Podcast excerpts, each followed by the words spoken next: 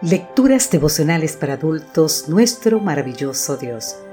Cortesía del Departamento de Comunicaciones de la Iglesia Dentista del Séptimo Día Gascue, en Santo Domingo, capital de la República Dominicana. En la voz de Sarat Arias. Hoy, 10 de noviembre, una historia de fidelidad.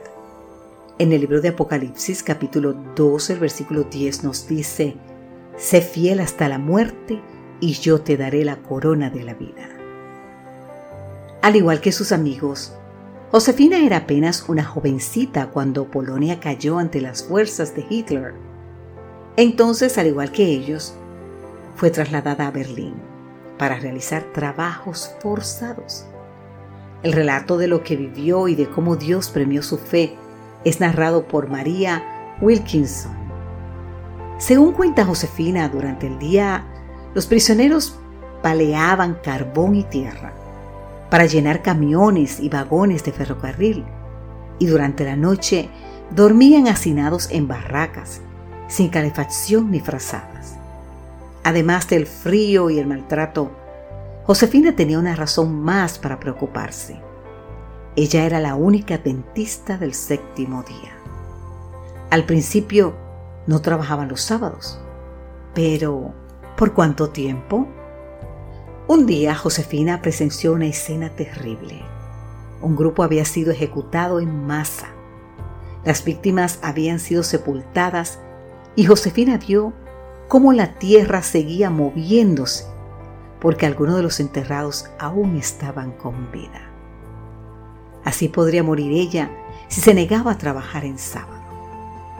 Un día, la prueba se presentó un camión muy grande llegó y la descarga la realizaría en el sábado. Josefina decidió permanecer ese día en la barraca. Curiosamente nadie le llamó la atención. Durante varias semanas la escena se repitió hasta que un día un guardia se dio cuenta de la situación y en tono amenazante le dijo que debía trabajar en sábado o moriría. Cuando el siguiente sábado llegó, Josefina se quedó en la barraca, repasando sus promesas bíblicas favoritas y además estaba orando. Señor, si tengo que morir, dijo Josefina en oración, por favor que sea rápido. El lunes, el guardia le ordenó que se presentara ante el comandante.